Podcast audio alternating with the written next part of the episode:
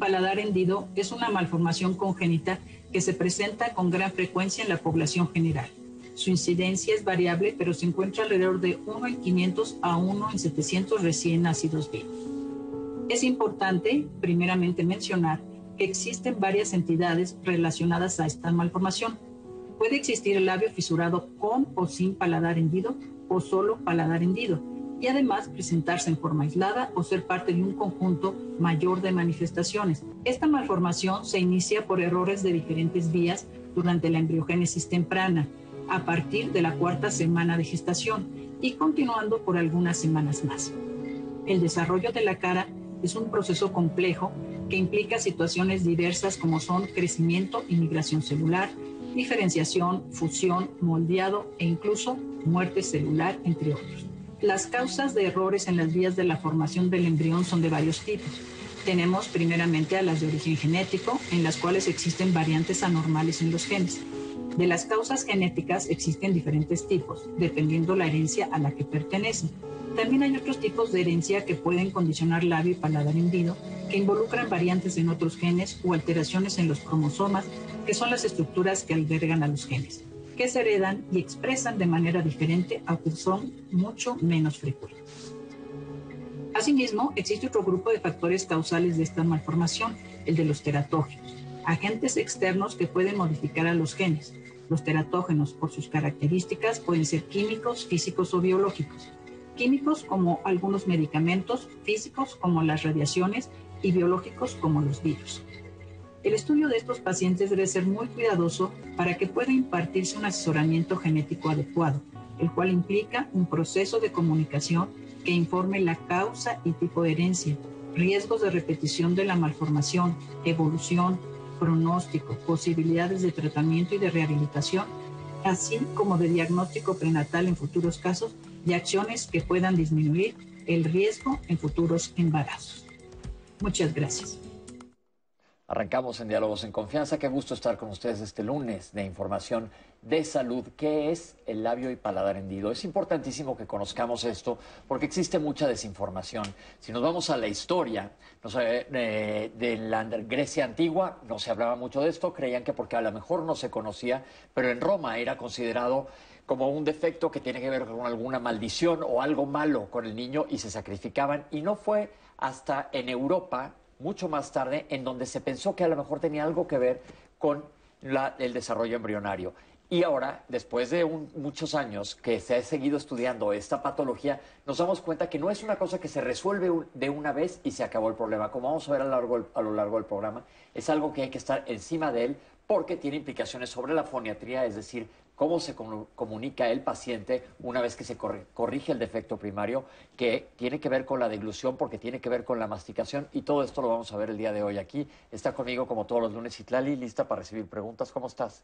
Lista, Pepe, feliz de estar compartiendo contigo y con todas las personas que nos acompañan el día de hoy a Diálogos y con este tema tan importante como dices, que bueno, históricamente tendrá su connotación, pero ¿qué tal cuando como mujeres vemos que nació nuestro bebé con paladar hendido o con algún algún trastorno que no sabemos identificar. Está increíble esta oportunidad que tienen todas estas mamás y todas las personas de conocer a profundidad eh, pues esta condición de salud, Pepe, porque ¿qué pasa? O sea, como dices, nada más es esto, tiene que ver con el lenguaje, es estético, la adaptación social, uno ¿Qué hace a partir de encontrarse con este tipo de cosas? Bueno, de esto y mucho más, diálogos en confianza con nuestros especialistas. Yo los invito a que participen con nuestras redes sociales, ya los estoy leyendo, ya estoy viendo que se están invitando unas personas a participar a otras personas. El programa es de usted, seré la voz que traiga sus comentarios a través de todas nuestras plataformas y de nuestras distintas redes sociales. Recuerden que estamos transmitiendo en vivo en YouTube y también en Facebook y que todo nuestro material automáticamente se sube a nuestras redes sociales. No hay pretexto de no estar dialogando confianza, no hay pretexto de perderse esta información tan valiosa para ustedes, Pepe.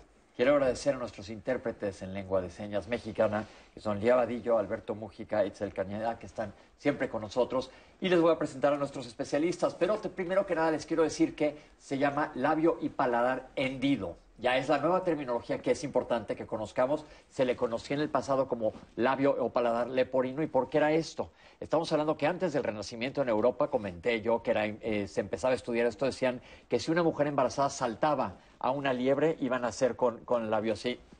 Evidentemente las cosas han cambiado y hemos aprendido que las cosas no son pensadas en ideas aberrantes que se nos ocurren nada más, sino que hay una razón de esto que nos lo van a explicar nuestros especialistas a quien les presento a continuación. Socorro Ochoa Cáceres, gracias por estar con nosotros. Gracias. Ortodoncista de la Clínica del Labio y Paladar Hendido del Hospital del Niño Poblano, gracias por venir desde Puebla, bonito Puebla. Presidenta del Colegio de Ortodoncistas del Estado de Puebla y vicepresidenta de la Asociación Mexicana de Labio y Paladar Hendido. Marcia Pérez Dosal, gracias por estar aquí con nosotros cirujano plástico y reconstructiva, miembro de la Asociación de Labio y Paladar Hendido, adscrita al Servicio de Cirugía Plástica del Instituto Nacional de Pediatría de la Secretaría de Salud. Y María del Carmen Pamplona, gracias por estar con nosotros. Investigadora del Servicio de Foniatría del Hospital General, Manuel Gea González de la Secretaría de Salud. Gracias por estar con nosotros. Mi primera pregunta es, ¿en dónde estamos, cómo estamos en números en nuestro país y en el mundo en general con esta patología? Bueno, eh, el labio y paladar hendido es la malformación craneofacial más frecuente en México. Es compatible con otras estadísticas en el mundo, pero nosotros tenemos por cada 750 nacidos vivos, uno presenta labio y paladar hendido, o la combinación de ambos. ¿Qué tanto siguen influyendo tristemente las creencias, las supersticiones alrededor de esta patología? Existen muchas y, lo platicaremos e, en el transcurso del programa, pero sabemos que todas ellas son explicaciones naturales que ha dado la, la gente en sus comunidades. Sin embargo, no hay un eclipse, no hay una maldición, que haga que una mamá embarazada presente la paladar hendido. Que eso es importantísimo que aclaremos de una buena vez. Rompamos con esos mitos porque tristemente sigue existiendo esto ustedes que se dedican a esto. Comentaba yo que es algo muy importante porque no es, ah, bueno, lo operaron y se acabó el problema. Esto vamos a ver a lo largo del programa que sigue a través del tiempo. ¿Por qué? A nivel dental, ¿qué pasa? ¿Por qué un ortodoncista? ¿Qué tiene que ver? Bueno, nosotros vemos a los bebés desde que nacen que tienen esta malformación porque les vamos creando un paladar virtual a través de la colocación de diferentes plaquitas que nosotros utilizamos y también porque eh, nosotros de alguna manera vamos redirigiendo esos procesos alveolares donde van a salir los órganos dentarios, los vamos alineando para que posteriormente se realice el procedimiento quirúrgico. Es decir, van alineando la, el maxilar, superior, el maxilar superior, que es este hueso, para que los dientes salgan como tienen que ser. Y los dientes tienen una función muy específica. Si tienen los dientes que no están acomodados, nuestra mordida va a estar mal y muchas implicaciones. ¿Y la foniatría? Y la foniatría, pues, al estar el paladar hendido, o sea, al nacer con el paladar hendido y existir una comunicación entre la cavidad oral y nasal, o sea, entre la boca y la nariz, los bebés están en riesgo, porque no todos, pues de generar malos, mala manera de pronunciar, de empezar a hablar tarde. La gente nos pregunta qué es foniatría. La foniatría y la terapia del lenguaje, digamos, pues es como el estudio justo de la voz, de qué haces con la voz. Y al incluir el lenguaje, pues también tienes el pensamiento, habilidades cognitivas, que están allí presentes para armar un discurso o una comunicación, ¿no? Es muy interesante que a lo largo de la evolución hemos visto que nosotros los humanos nos enderezamos. Y a la hora de enderezarnos, eh, también aprendimos a hablar. Somos los únicos en los que nos atragantamos frecuentemente por la, cercanía del, del, aparato digestivo y el aparato respiratorio, pero nuestra caja de voz, nuestra laringe depende de aire que sale y lo vamos modificando. Pero, por ejemplo, yo les pregunto a ustedes en casa, ¿qué pasa si entras a una gruta y gritas? Hay un eco, todo depende de lo que está alrededor. Igual el aire que está dentro de nosotros a la hora que estamos hablando depende de una integridad de todo lo que está sucediendo dentro de nuestra cavidad oral y nasofaringea, de la nariz y la parte de atrás de la boca que se unen por allá atrás. Y el paladar es justamente una tapa una tapa que va hacia allá atrás. Nos van a explicar ahorita un poquito de anatomía, pero tenemos una cápsula que nos habla del panorama actual. Vamos a verla. La situación del labio paladar hendido en México eh, aparentemente no ha cambiado. Seguimos teniendo una incidencia anual aproximada de 1.750 nuevos casos cada año. Lo que sí es importante mencionar es que eh, con este eh, problema que hemos tenido de salud en el mundo, México ha suspendido sus programas quirúrgicos prácticamente un año. Entonces, eh, creo que todo el país tenemos un rezago quirúrgico y siempre hay que considerar que eh, si bien la cirugía de labio se realiza a los tres meses, la vamos a realizar ahora un poco más tarde y sobre todo la cirugía de paladar en la que puede influir en lo que los pacientes tengan una repercusión directamente sobre su lenguaje. Entonces es muy importante que si tienes un, hijo con, con labio y paladar hendido, te acerques a los centros de atención. En México, afortunadamente, cada estado tiene centros de atención, clínicas de labio paladar de manera integral. Y si no supieras en dónde se encuentra, es muy importante ingresar a la página de la Asociación Mexicana de labio y paladar hendido y anomalías cráneofaciales y puedes mandarles un correo o bien informarte de los centros de atención y ahí vienen las direcciones, los correos y los teléfonos de referencia de cada centro de atención. Da muchísimo gusto ver que en todo el país exista esto, que se pueda acceder, porque ¿cuál es la reacción normal de un padre cuando se enteran? ¿O se enteran desde antes? ¿Deberían de enterarse desde antes? ¿Qué es lo ideal? Desde la semana 18 a 20 se formó toda la estructura ósea y... Es decir, los huesos ya se formaron. Los huesitos del bebé se formaron, su cara, su labio y su nariz. De manera que eh, el diagnóstico prenatal debería ser el ideal en todas las familias. Pero ¿cuál es la realidad? La realidad, eh, las estadísticas varían de cada centro, pero sí podríamos hablar que un 15% de ellos puede tener un diagnóstico prenatal. Entonces, lo ideal es que es un 15%, idealmente es que se suba ese 15% porque se habla con los papás, se les prepara, porque pues es una noticia que nadie quiere escuchar, pero calmemos a los papás. ¿Qué les podemos decir? Que si lo sabemos desde antes o inclusive cuando nace el bebé, hay diferentes tipos. ¿Hay solución? Claro, sí. Punto. Importantísimo que sepan que no es una condición de por vida y hay solución. Pero para saber que hay soluciones hay que saber que se tiene que estar pegado, no un equipo que incluye a varios especialistas. ¿Nos puede decir un poquito sobre los diferentes tipos de, paladar y labio hendido? Porque sabemos que hay unos que nada más es el labio, otros nada más el paladar, sin tener que dar necesariamente una explicación a un médico. ¿Qué puede pasar? Sí, em, de entrada no todos los bebés tienen labio y paladar hendidos junto. La mayoría sí.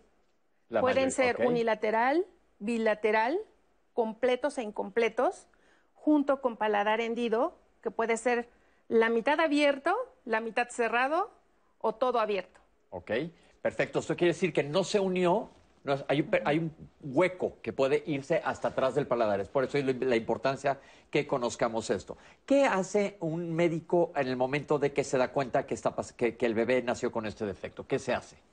La consejería eh, a la familia primero. De forma ideal, cuando es prenatal, se conforta a la familia.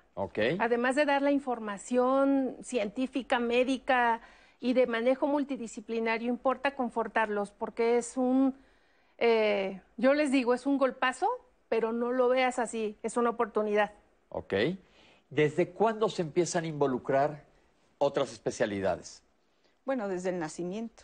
Es, bueno, también la información desde que se está formando el bebé y la mamá ya tiene esa información de que su bebé va a tener el labio y paladar anillo, se le da toda la información de todo el equipo interdisciplinar. Entonces, pues desde que se está formando ya se le está comunicando a la mamá cuál va a ser el tratamiento, por ejemplo, en el área de estomatología. ¿Qué quiere decir estomatología? Estomatología es, eh, pues, la carrera que estudia eh, la cavidad oral tanto el crecimiento y desarrollo del maxilar, la mandíbula, los órganos dentarios y la estructura que soporta los órganos dentarios. Que esto es muy importante porque si abrimos la boca nosotros pensamos que hay ahí, ah, pues unos dientes y una lengua, pero hay muchas más cosas que están involucradas, que es lo que está pasando tras bambalinas de la boca, que es importantísimo. Pero nos interesa mucho escuchar lo que nos dice la gente que ha pasado por esto. Vamos a escuchar un testimonio. Mi nombre es Eresira Valentina, soy de Ocampo, Michoacán. Tuve un embarazo de 38 semanas, eh, tengo un bebé de 5 meses.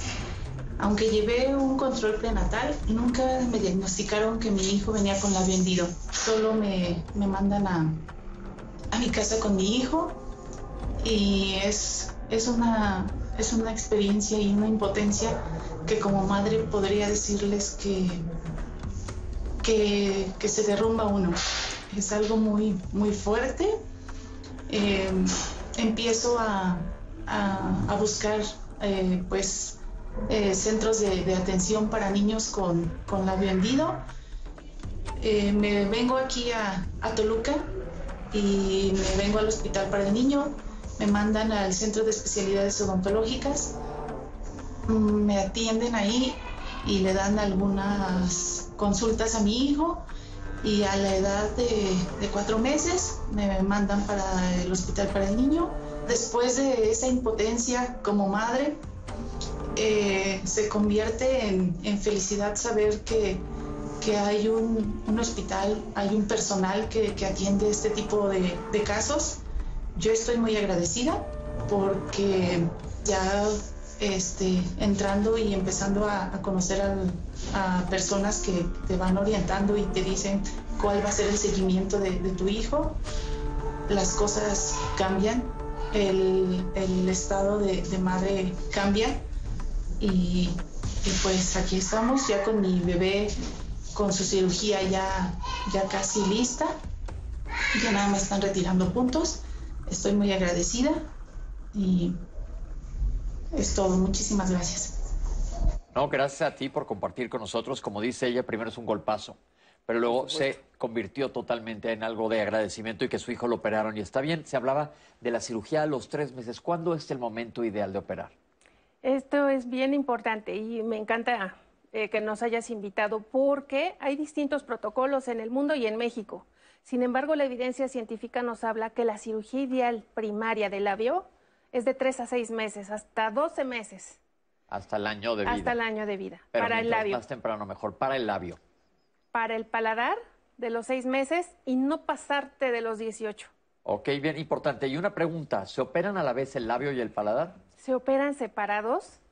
Okay. Y hay un punto importantísimo, no al nacer. La, ¿Por qué? ¿Por la qué? literatura ha mostrado Ajá. que operas al nacer o los primeros 15 días al bebé y tienes trastornos del crecimiento facial desde tan temprana edad como los 3 a 5 años. Ya puedes determinar que no ha crecido bien el bebé. Ok, entonces tiene un objetivo, esperarse que haya una maduración de esa cara o de menos una, pensemos como arquitectura, unos planes. Exacto. Y ya que los planes están hechos, entonces va a entrar la reconstrucción o la, el, la corrección de ese dique, podríamos decir, de esa falla que existe, esa apertura que existe.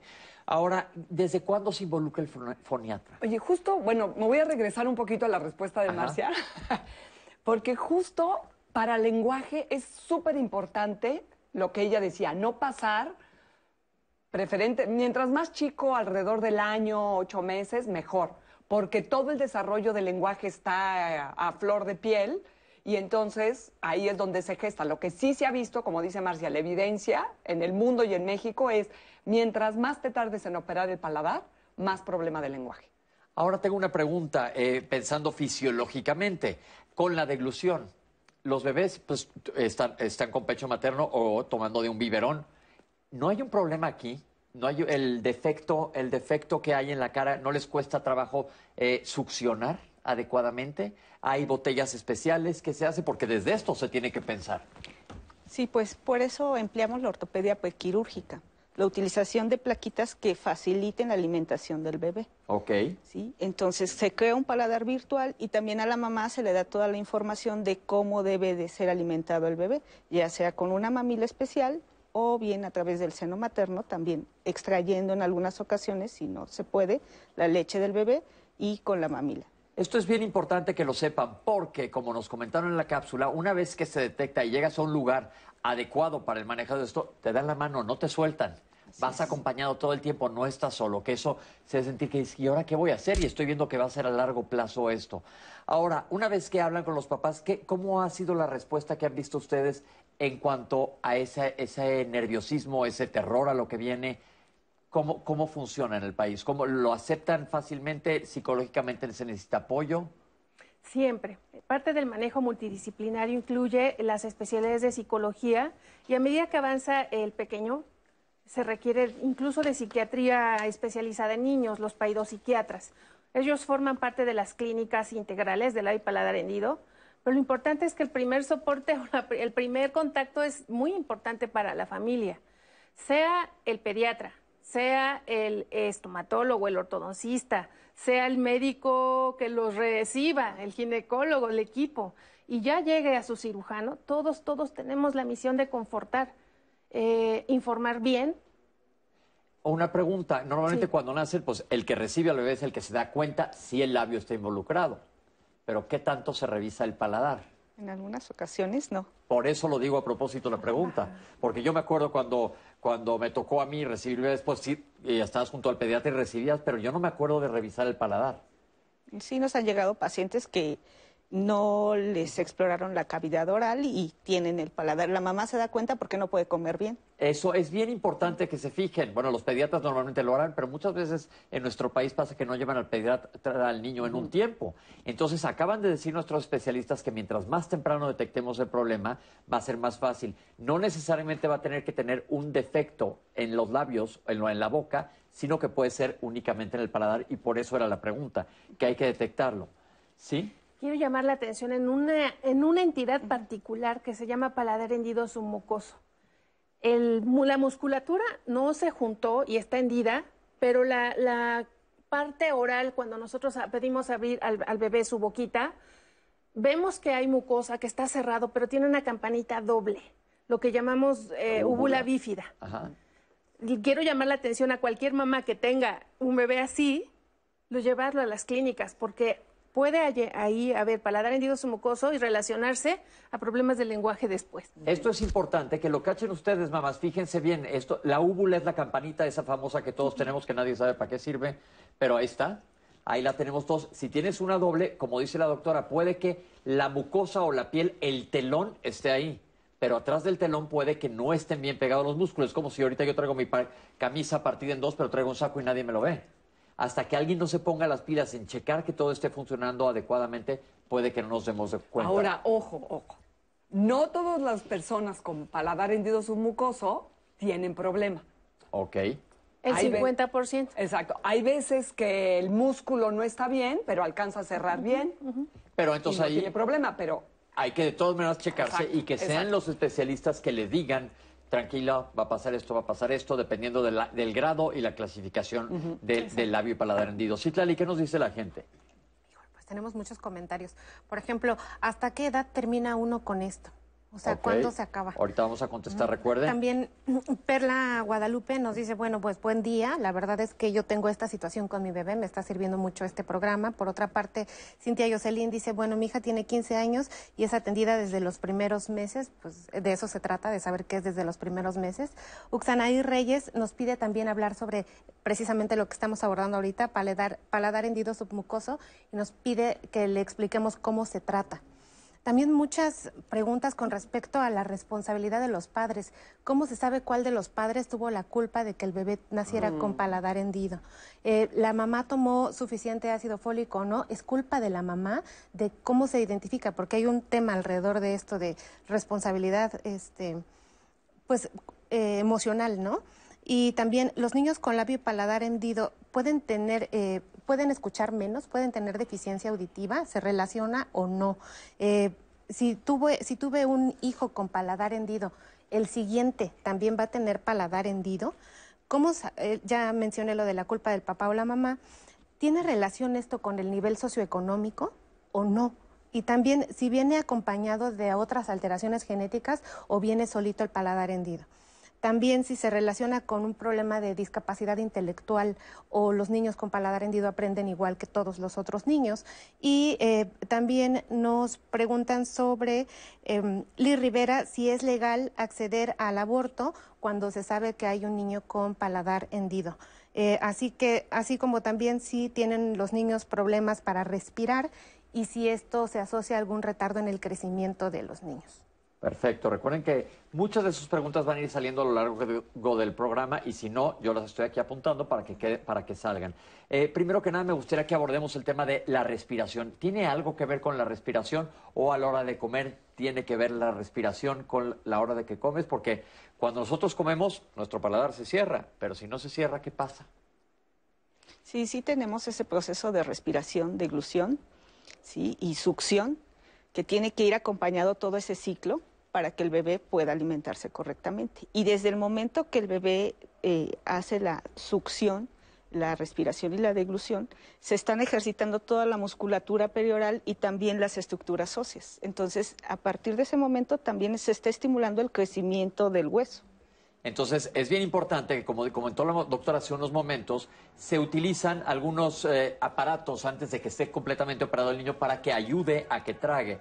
Porque en la deglución están implicados, creo que como 50 músculos, una cosa por el estilo, y todo un mecanismo de que la lengua empuja hacia atrás el bocado, o sea, el, chorro de leche, eh, lo que sea, y el paladar se cierra, se pone duro, nos tapa hacia arriba para que pueda bajar hacia el esófago. Esto es bien importante, no nos vamos a meter a mecanismo de la deglución, pero estamos viendo cómo puede faltar. Y una cosa bien importante, vamos a quitar la palabra culpa. Aquí nadie tiene la culpa de lo que pasa. Hay factores de riesgo y cuando regresemos del corte vamos a platicar de los factores de riesgo para que aparezca paladar hendido y aclarar estas dudas. Pero aparte, una cosa que alguien que llamó la atención, abortar en base a esto, vamos a, comentarlo ahorita que regresemos, sobre todo porque es algo que se puede corregir. Vamos un corte y regresamos con ustedes.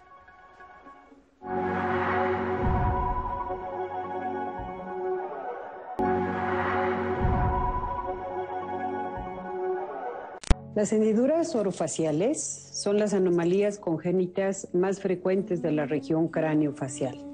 La etiología de las hendiduras está ligada a genética, pero también está ligada a factores ambientales.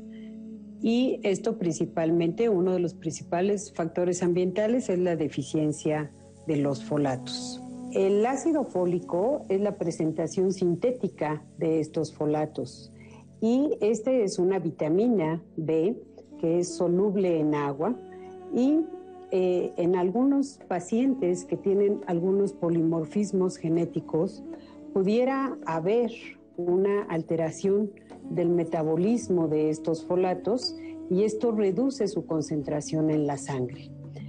Y eh, se hace necesario el tomar ácido fólico previo a un proceso de embarazo y el ideal sería tres meses antes de embarazarse y durante los primeros tres meses de gestación. Esto es muy importante ya que esto previene los defectos de tubo neural y también se ha eh, reportado en la literatura que en los casos en los que ya se tiene un hijo con labio y paladar hendido, la ingesta de ácido fólico previo al siguiente embarazo y eh, durante los, los primeros tres meses evita hasta en un 65% la posibilidad de tener un segundo hijo con un defecto del labio y paladar hendido. Es por ello que en la Secretaría de Salud el ácido fólico se distribuye en los centros de salud de manera gratuita para que cuando las mujeres empiezan a tener una edad reproductiva, este eh, ácido fólico pueda ser ingerido. La ventaja que tiene es que si el organismo no lo necesita, se desecha a través de la orina y no hay una concentración excesiva, pero también es cierto que en los países subdesarrollados, y entre ellos nos contamos nosotros, el 20% de las mujeres en edad reproductiva tienen anemia. Entonces, esto es importante para prevenir eh, la presencia no solamente del labio paladar hendido, sino de malformaciones congénitas relacionadas con el tubo neural. Entonces, quedamos claros que no es culpa de nadie, no hay culpa. Pero hablemos un poquito más de los factores de riesgo y cómo evitarlos. Digo, eh, comentamos ahorita fuera del aire que mucho depende del ultrasonografista que está haciendo el ultrasonido a la mamá embarazada que pueda cachar esta anomalía. Pero platíquenos un poquito de los factores de riesgo y qué le podemos decir a la población general. Bueno, es importante que sepa la familia que no hay culpas, que la mayoría de la causa se llama multifactorial, es decir, no pensamos que es genético. No todo el porcentaje es genético. El 95% las causas son múltiples.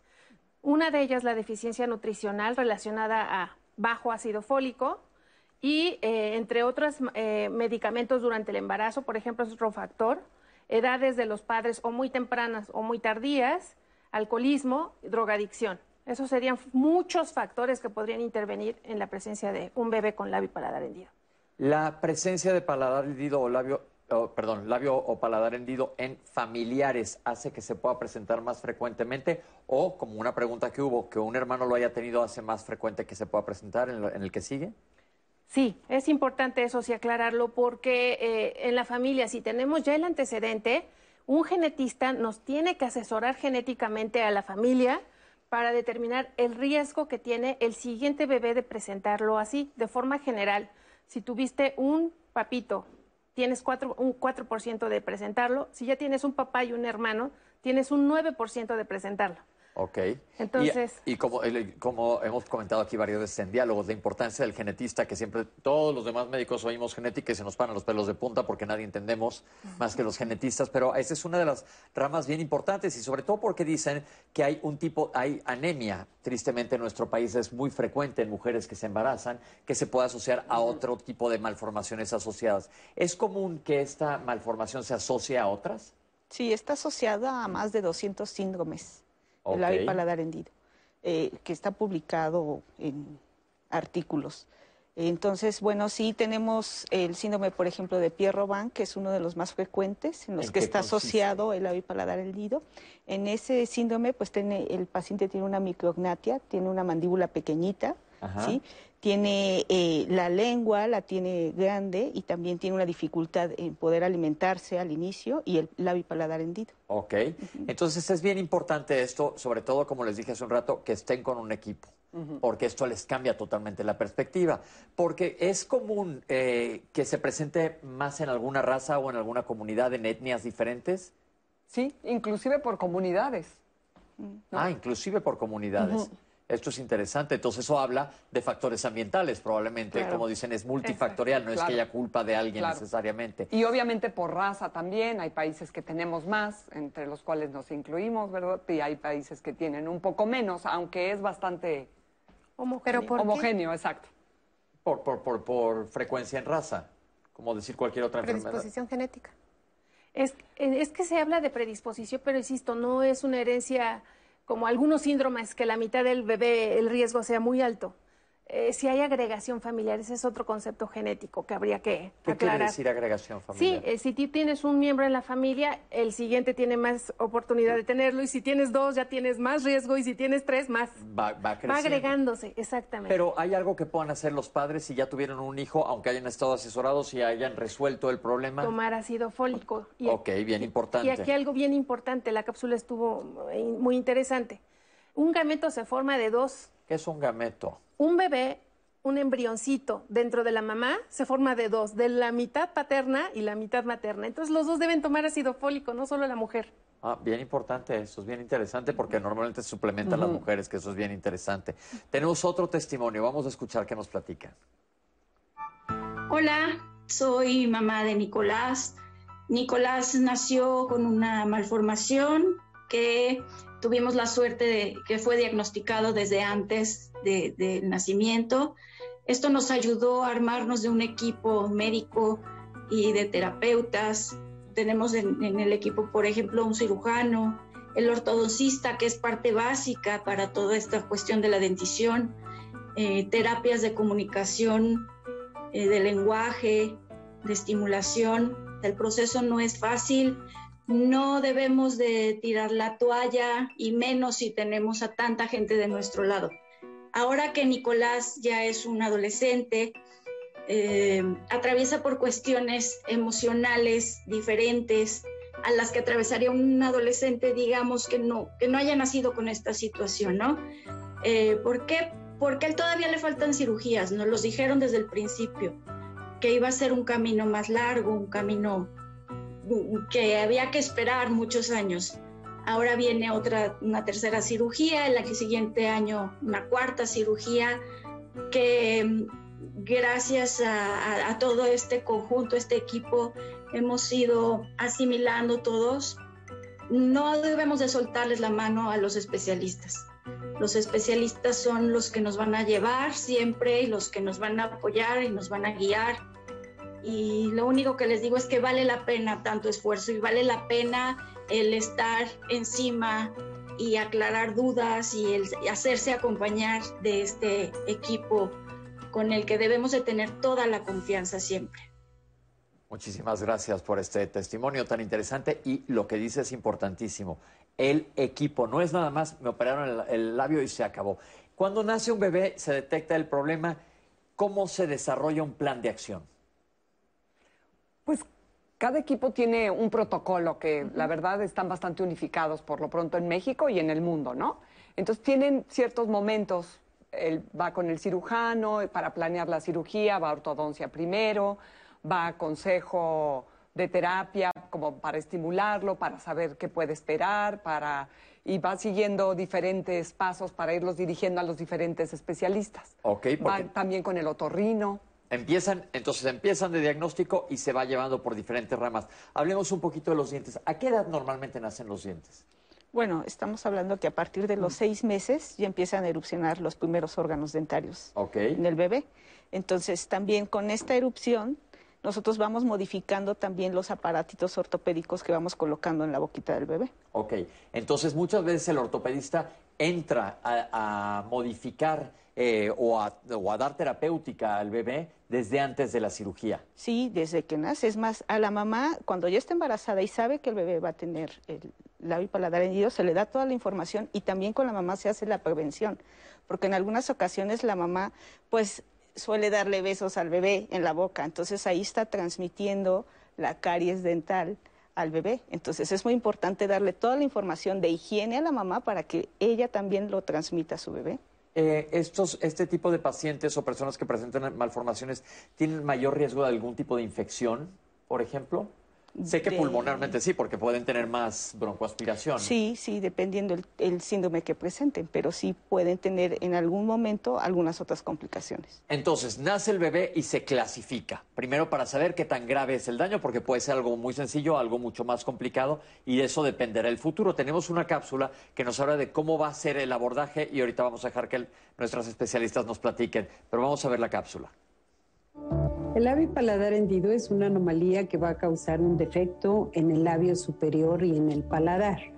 Y esto ocasiona no solamente una alteración estética, sino también alteraciones en la alimentación, en el lenguaje, en el habla, en el crecimiento facial y en el desarrollo psicosocial de un niño. Es por ello que el tratamiento debe de ser de manera multidisciplinaria y lo consideramos en, tres etapas de atención.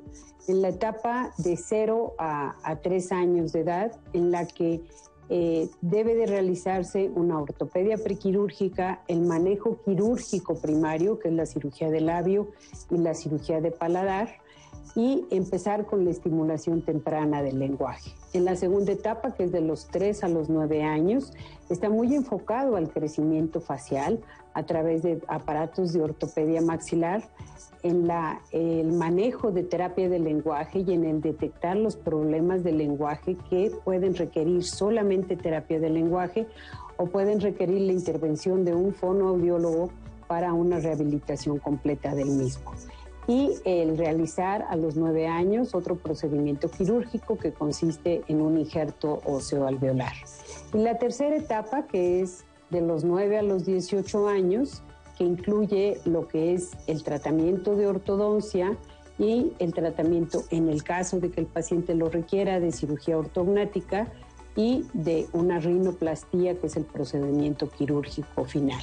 Entonces es muy importante que eh, si tienes un hijo con labio y paladar, no pienses en que solamente es un manejo quirúrgico primario, sino que requerimos un manejo multidisciplinario para que pueda rehabilitarse completamente a- al paciente.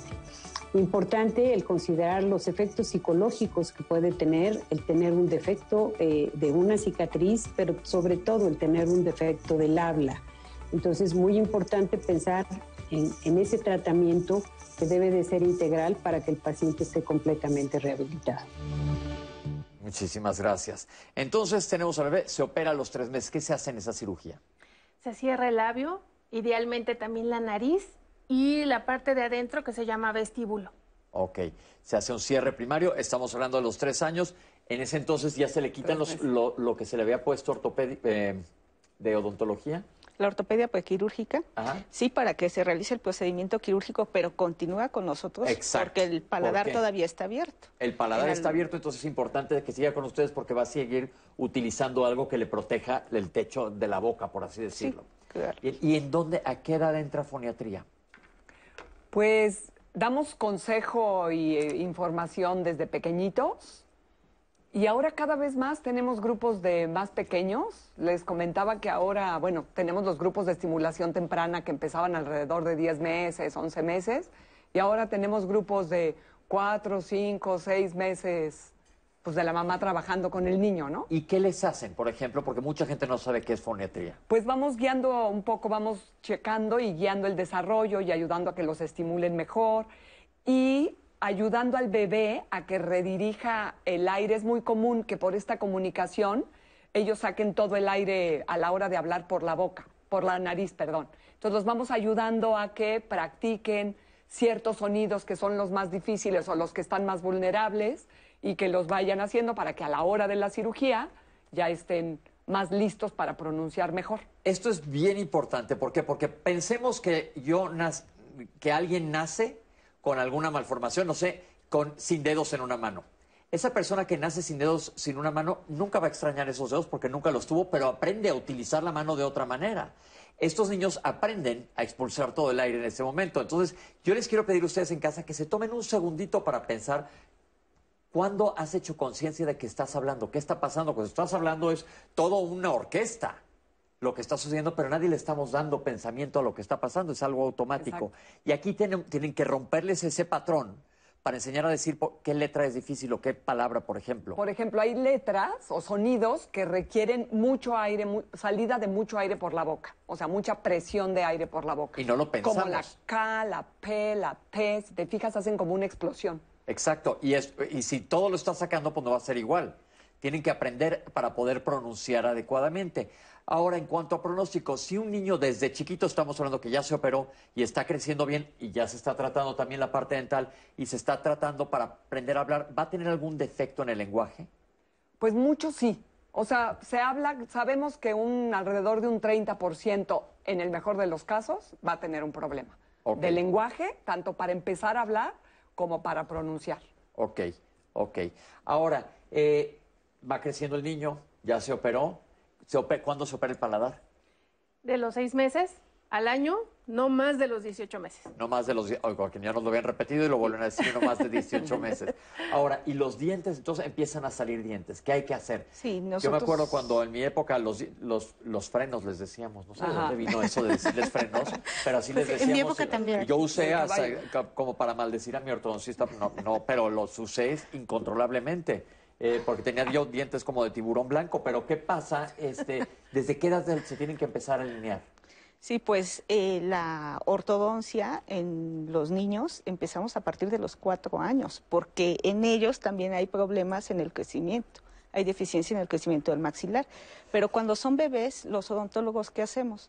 Pues damos todas las indicaciones de higiene oral y de prevención en los bebés. Ya hay odontología específica para el bebé. Entonces... Ok, y una vez que se caen los dientes de leche, porque estamos viendo que esto sigue hasta la adolescencia. Sí, se caen los dientes de leche y nosotros colocamos aparatitos para ir dirigiendo la erupción dentaria, ir monitoreando la erupción de los dientes permanentes. Erupción, eh, que quiere decir que salgan los dientes definitivos. Ahora, una pregunta, ¿estas modificaciones a nivel del maxilar influyen en el crecimiento del hueso? Sí, claro, nosotros vamos redirigiendo precisamente el crecimiento del maxilar. ¿Qué pasaría en alguien que no se trata? Bueno, hay artículos publicados en, los que se dice que si el paciente no ha sido operado, el crecimiento del maxilar se da de manera correcta, ¿sí? Pero eh, se dice que posterior al procedimiento quirúrgico se hace como un cincho, como una cicatriz muy fuerte. Entonces es por eso que nosotros tenemos que colocar aparatos que estimulen ese crecimiento del maxilar. Ok, entonces como el niño, como todos los niños van creciendo, vamos cambiando. O sea, un bebé no, no creces y pareces bebé, ya te modificaste totalmente, tu estructura ósea, etcétera, va cambiando. Y aquí lo que van a ir haciendo es llevándote de la mano para favorecer estos cambios a la hora de crecer. Citlali, tienes llamadas. Sí, y precisamente de personas que nos dicen, bueno, eh, cantidad de comentarios de tengo el niño tiene 19 años, o bueno, ya el adolescente tiene 19 años. Eh, nos llamó, por ejemplo, Rosalía, que nos comparte que su sobrino tiene 35 años y que pues actualmente tiene problemas para hablar. Si esto todavía se puede corregir, quiero invitarlos a que nos expliquen un poquito más eh, su duda, o sea, si alguna vez han tenido una cirugía, como ya lo escucho aquí, si han tenido terapia o no, porque pues de eso va a depender la respuesta de los especialistas. Entre más concreta su pregunta, pues más tenemos pero para responderles a todas estas personas tenemos una cápsula que precisamente habla de eh, esto del lenguaje y de cómo entender qué pasa con el lenguaje en esta condición de salud. Vamos a verla juntos. Es de suma importancia iniciar la estimulación del lenguaje desde el primer año de vida. Recordemos que no solo tenemos que tomar en cuenta las cirugías o la ortodoncia en el labio paladar hendido. ¿Por qué es importante iniciar la terapia de lenguaje en el primer año de vida? Porque tenemos que prevenir los retrasos del lenguaje en los niños con labio paladar hendido. Asimismo, tenemos que desarrollar el nivel de lenguaje, que el pequeño del balbuceo pase a los bisílabos, a las palabras sueltas, a dos palabras juntas y posteriormente pase a las frases cortas y oraciones. Es muy importante señalar que a los tres años un niño con labio paladar hendido debe de estar diciendo oraciones completas con una adecuada conversación. Otra de los, de los beneficios que eh, salen de la terapia de lenguaje a inicio temprano es disminuir las articulaciones compensatorias. ¿Qué son las articulaciones compensatorias? Es cuando los pequeños, en lugar de decir coco adecuadamente, dicen o -o. En lugar de decir pepe, dicen e, -e. En lugar de decir tito, dicen i En lugar de decir susi, dicen u. Este tipo de articulaciones compensatorias pueden disminuir eh, y pueden llegar a no presentarse con una adecuada estimulación del lenguaje desde inicio temprano. Otro también de los beneficios es que si el niño llega a presentar insuficiencia velofaringea, ¿qué es la insuficiencia velofaringea? Es cuando los pacientes llegan a presentar hipernasalidad, es decir, en términos coloquiales, hablan gangoso o emisión nasal.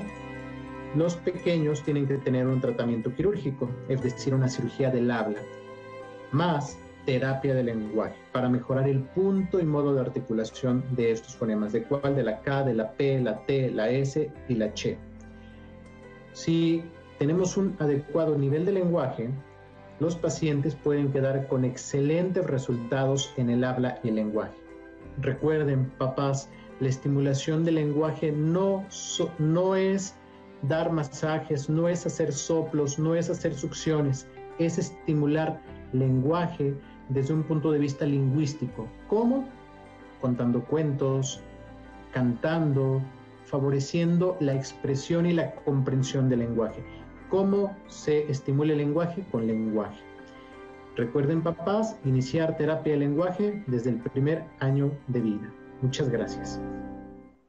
Ahorita que regresemos del corte vamos a desglosar esto, qué es la foniatría y la importancia de esto, porque hemos visto a lo largo del programa que no nada más es una situación física, porque podría decir, pues es un defecto físico que se corrige ya, es un defecto que tiene que ver también con la mastigación, la deglución, los dientes, y es un defecto que tiene que ver en cómo hablamos. Entonces, es una patología que es muy amplia y si no conocemos, se nos va a olvidar tratar todos los aspectos. Pero vamos a hacer un corte. Escríbanos para que les contestemos sus preguntas. Ahorita regresamos.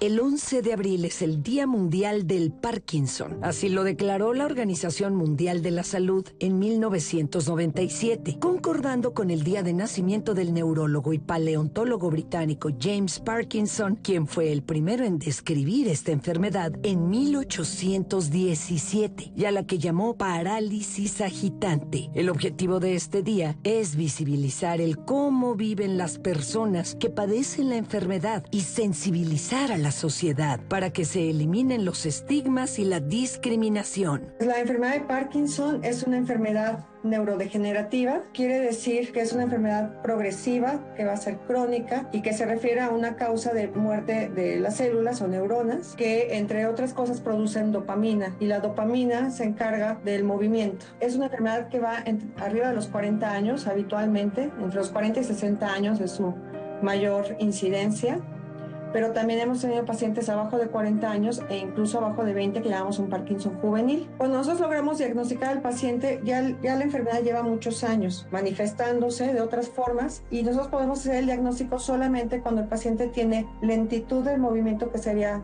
algo muy importante, rigidez y o temblor. Y agregándose otros no motores como puede ser fatiga, puede ser dolor, síntomas urinarios, gastrointestinales, baja de la presión arterial. Y ya conforme iniciamos el tratamiento, pues también puede haber ratos en donde el tratamiento hace mucho efecto o hace menos efecto que llamamos on y off y empezamos a fluctuar en el tiempo y puede acompañarse también de deformidades en las manos o en los pies que semejan a una artritis reumatoide. Eh, afortunadamente tenemos varias líneas de tratamiento en casos jóvenes, cuando empiezan entre los 40, 50 años, 60, empezamos generalmente con ahorradores de levodopa y esto lo hacemos a través de unos medicamentos que son agonistas dopaminérgicos que llegan al cerebro y ocupan el lugar de la dopamina sin ser dopamina y más adelante ya ocupamos lo que es la levodopa, que ese sí llega y se convierte completamente en dopamina. Nuestras estadísticas es que es la segunda enfermedad neurodegenerativa, solamente después de la enfermedad de Alzheimer. En México hacemos un estimado alrededor de 350 mil a 500 mil personas con Parkinson. Se calcula que para el 2040 tendremos alrededor de 12 a 17 millones de personas en el mundo con enfermedad de Parkinson. Conforme nosotros hagamos el tratamiento de forma temprana, el diagnóstico y el tratamiento, la idea final es mejorar la calidad de vida de nuestros pacientes y que si bien su expectativa de vida no cambie, logremos que lleguen con una buena calidad de vida. Y para eso están enfocados todos los tratamientos que tenemos. Es a través de las campañas de concientización que se ha podido visibilizar a las personas afectadas por esta enfermedad. Lo que se busca es que ellos tengan una mejor calidad de vida y se mantenga la esperanza de una posible cura en un futuro no muy lejano. Aquí en Diálogos en Confianza reconocemos el Día Mundial del Parkinson y les recomendamos que vean el programa que ya hicimos, está en YouTube, nada más búsquenlo y hay que reconocerlas, hay que darles visibilidad a las enfermedades para, para estar tenerlas presentes y saber que cuando tú eres la estadística, pues cambia totalmente todo, pero acuérdense que todos somos unos. Entonces, por eso estamos en esto. Volvamos a la foniatría. Se comentaba de los diferentes, que alguien dice, bueno, ¿y qué es una terapia de lenguaje? ¿De qué se trata? Ya nos explicaste un poco, pero ¿por qué a través de los años tiene que seguir el paciente con esto? Mira, en la cápsula se mencionaba la insuficiencia velofaringea, ¿no? El hecho de que el paladar en un primer momento no esté funcionando bien, ese bebé, antes de formar palabras, ya está practicando y, explorando todo su sistema fonoarticulador. Y lo que va a pasar es que con eso va a crear unas reglas internas. Y entonces a la hora que se opere el paladar, si este bebé creó unas reglas de pronunciación diferentes, pues va a seguir hablando mal. Y entonces esto es reversible porque inclusive oímos con comentarios de gente mayor que, tiene dificultades de lenguaje. ¿Esto se puede arreglar? Mira, desafortunadamente hay muchos problemas de pronunciación que con el desarrollo se van superando. En el paladar hendido, este tipo de articulación que se desarrolla, si no es con terapia, no se corrige sola, pero es corregible. 100%. Ah, es corregible y tiene que estar a la terapia, porque también comentamos que los pacientes dicen, híjole, tengo que ir con el otorrino, tengo que ir con el ortodoncista, tengo que ir con el foniatra, tengo que ir con el cirujano, pero es un trabajo de equipo que es necesario. Comentaban ahorita durante el corte que a partir de los 18 años se tienen que, ahora sí que como dicen ustedes, entregar un paciente sano. ¿Qué quiere decir eso? significa que todo el esfuerzo multidisciplinario está orientado a corregir todas las alteraciones anatómicas, funcionales, eh, psicológicas y favorecer que ese pequeño crezca a sus 18 años sin pendientes quirúrgicos, hablando bien, reintegrado, estudiado, con toda la capacidad de amar y ser querido, un adulto sano. Eso es bien importante a, partir de los, es decir, llegar a la adultez siendo, estando sano. Y esto se hace con el equipo multidisciplinario. Ahora, el tratamiento, el tratamiento odontológico, es decir, ortodoncia. Sí, puede ser ortodóncico. Eh, ¿Cuánto tiempo se sigue o es diferente en cada quien? Sí, bueno, es que en odontología o en estomatología interviene el cirujano maxilofacial, odontopediatría y el ortodoncista. En la parte del ortodoncista eh, colocamos los aparatos ortopédicos prequirúrgicos y después conforme vaya creciendo el paciente nosotros vamos eh, cambiando esos aparatos por otro tipo de aparatos ortopédicos hasta la ortodoncia correctiva, que ya es la utilización de brackets. los ¿Y siguen utilizando brackets porque ahora hay de estos que se ponen, van cambiando los paladares? No, si seguimos utilizando brackets y más, eh, con mayor razón los pacientes con labio y paladar hendido, en algunas ocasiones tienen caninos retenidos y necesitamos bajar ese dientito. Es decir, el diente no salió, se quedó ahí arriba, como a veces arriba. pasa con las muelas del juicio. Sí, se quedó el canino arriba atrapado en el hueso y entonces tenemos que colocar un bracket para poder bajarlo. Entonces sí utilizamos aparatos de ortodoncia, o sea, brackets sí los estamos utilizando en los pacientes. Entonces no nada más va a quedar con la corrección quirúrgica del labio hasta la nariz y el paladar, sino que además van a dejar los dientes como deben de ser. Sí, y eso es si el bebé, si acude desde bebé el paciente, bueno, pues concluimos su tratamiento hasta los 18 años, porque es también cuando ya salieron las muelas del juicio.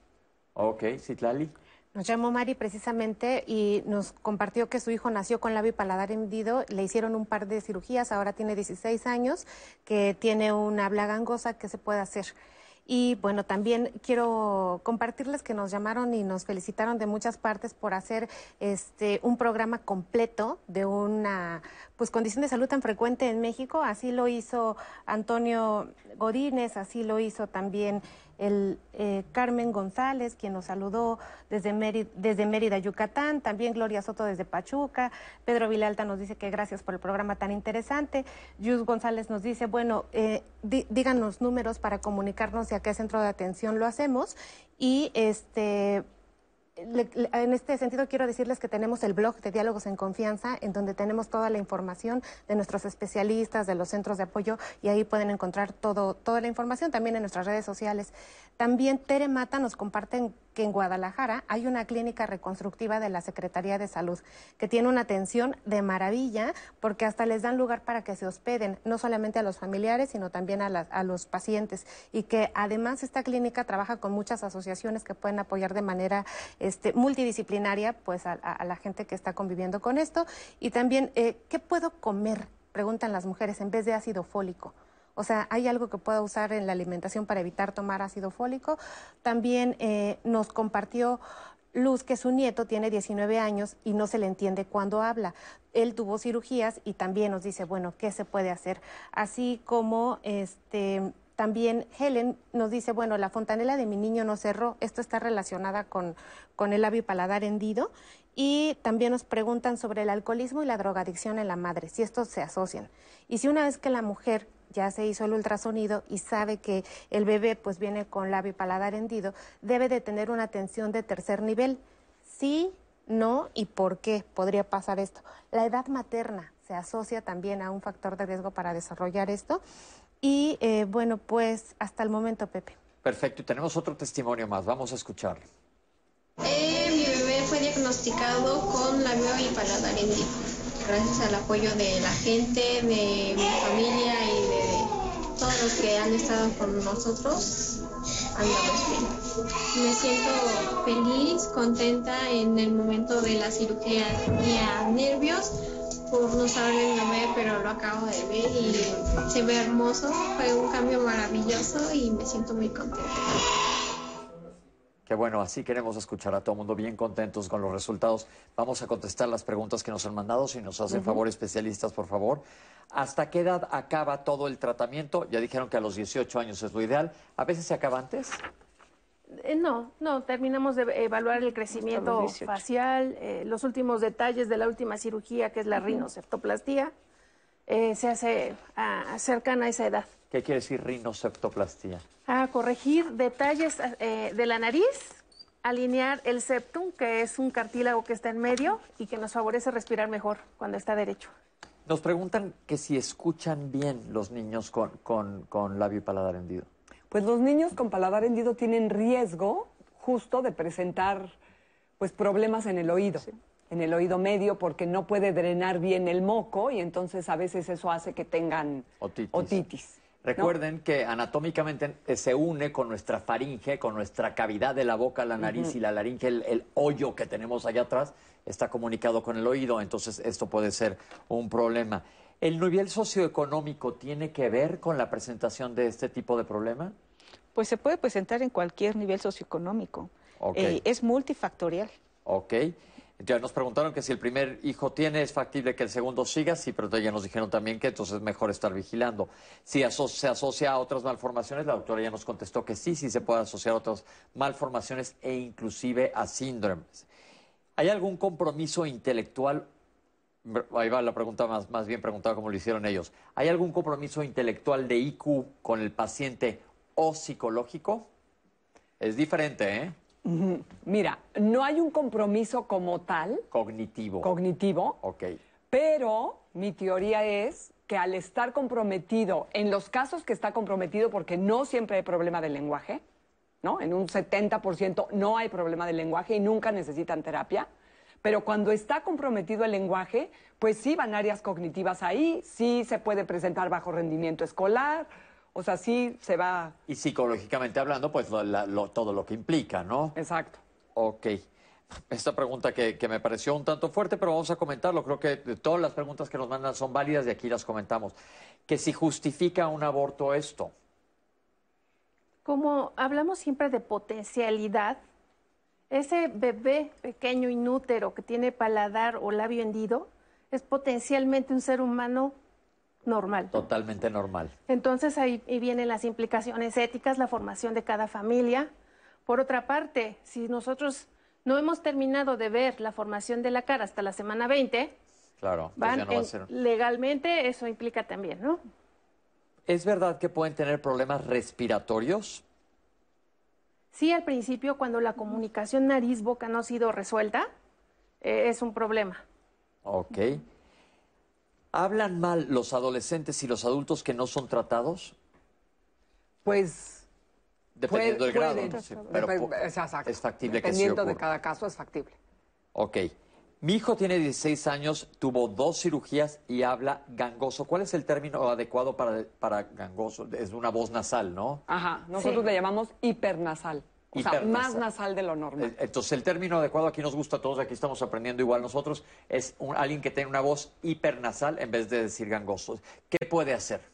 Pues mira, acercarse a algún equipo, algún terapeuta del lenguaje, se puede oír más nasal si tiene problemas de lenguaje y de pronunciación, o se puede oír más nasal si ese, esa primera cirugía de paladar necesita alguna corrección o alguna revisión. ¿Que se pueden hacer aún etapas tardías? Esto es bien importante y la importancia del foniatra entra aquí, porque el foniatra que tiene una formación médica está capacitado para hacer el diagnóstico de insuficiencia velofaringea. ¿Qué es insuficiencia velofaringea? Que el velo faringeo no fue suficientemente largo como para ocluir completamente la cavidad y dejar escapar el aire. Es decir, nosotros tenemos el paladar, este, tóquense todos ustedes en su casa con la lengua duro. Y de repente para atrás se hace más blandito. Ese blandito nos cierra totalmente, pum, así nos cierra acá atrás para que no se nos vaya nada para arriba. La doctora nos está explicando que si no cierra totalmente, puede que estemos fugando por ahí y esto amerita un- una corrección. Entonces el foniatra hace el diagnóstico una edad temprana, que debe ser idealmente de los 5 a los 7 años, no tratar de prolongarlo más. Y si uno diagnostica en compañía del, del foniatra y el terapista del lenguaje, ese diagnóstico puede ser corregible quirúrgicamente. No tan solo a esa edad, también en adultos. Ok, entonces po- por eso lo ideal es que desde chiquitos se les agarre la mano y a los 18 te digan, aquí está, perfectamente bien. No quiere decir que tienen que ir todas las semanas, porque también la gente No. podemos estarlos asustando, pero sí me invitan a un seguimiento, sobre todo ortodoncia, que la ortodoncia tiene, como seguimos, es- los dientes se mueven. hay, que, claro. hay que seguir con eso. Oye, Eh, pero nada más para concluir la idea de varias preguntas, si no fuiste llevado de la mano tempranamente y eres adulto o es adolescente o adulto joven, hay solución también. Ok, y porque alguien, había otra llamada que decía, mi hijo tiene 19 años y habla mal. Entonces hay que buscar cuál es la causa, porque inclusive él, como yo, que de repente tengo alergias y sueno hipernasal, eso puede ser por otra situación totalmente. Ajá, Entonces, exacto. primero que nada hay que hacer un diagnóstico adecuado, que para eso están los foniatras, para ver cuál es el problema. Pero el día de hoy estamos hablando del labio paladar hendido y nos estamos enfocando en este problema. ¿Qué promedio de cirugía requieren los pacientes? Es algo bien importante. De forma ideal son mínimo cuatro. Ya la- hablamos mucho de las dos primeras, pero viene otra en dentición mixta, que es poner hueso en esta región donde ellos nacieron sin huesito, que se llama injerto óseo alveolar.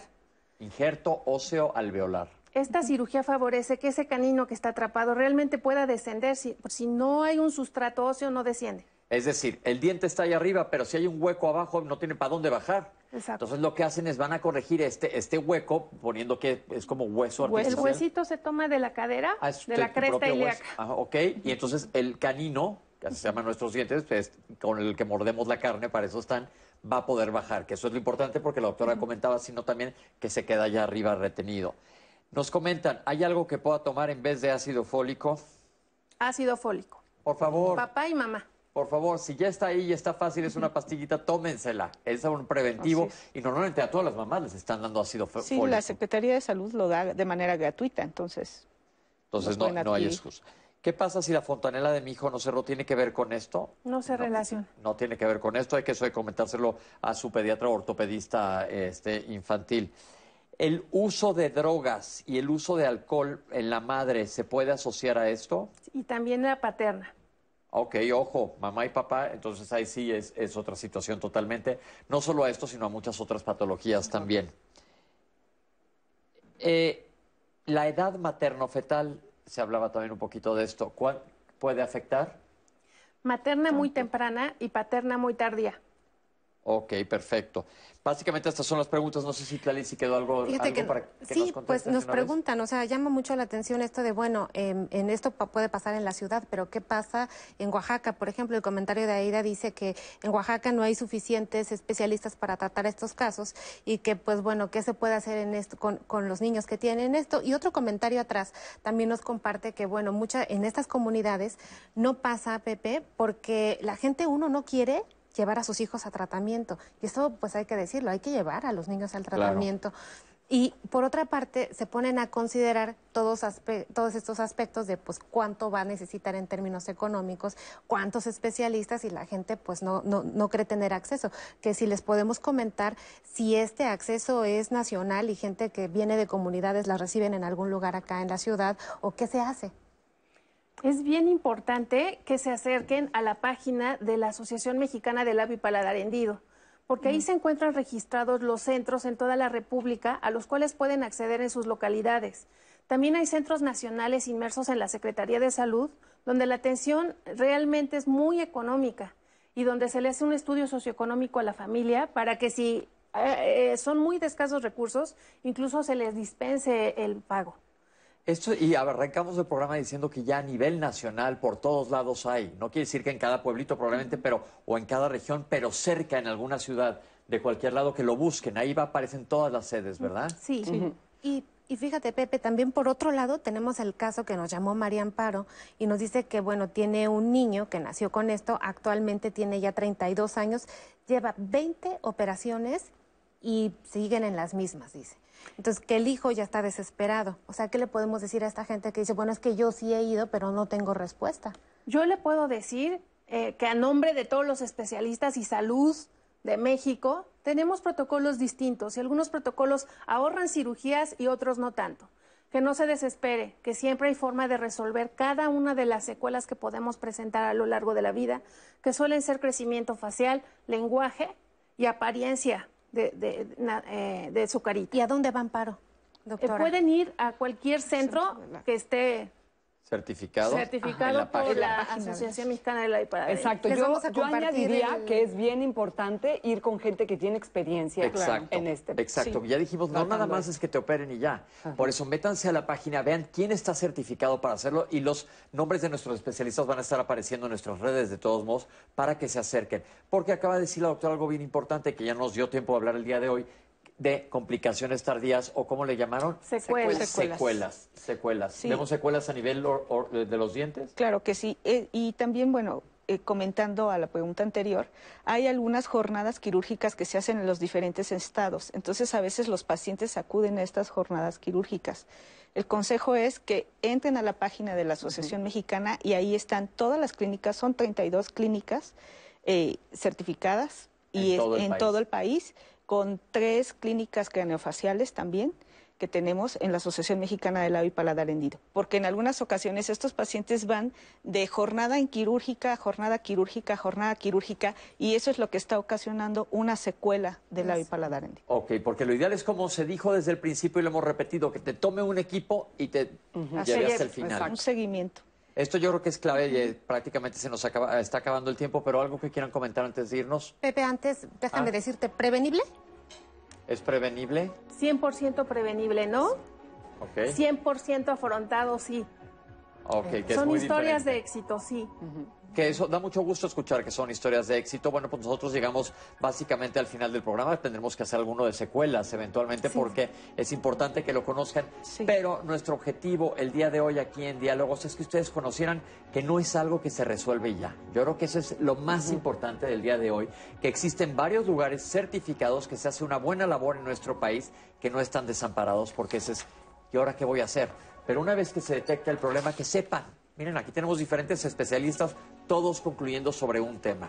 Un tema que quiere decir que tu hijo o la persona que tiene labio y paladar hendido salga adelante. Ya nos dijeron, y quedó súper claro, lo dijeron los tres, cada uno en su momento, pueden quedar bastante bien, que esto es muy importante.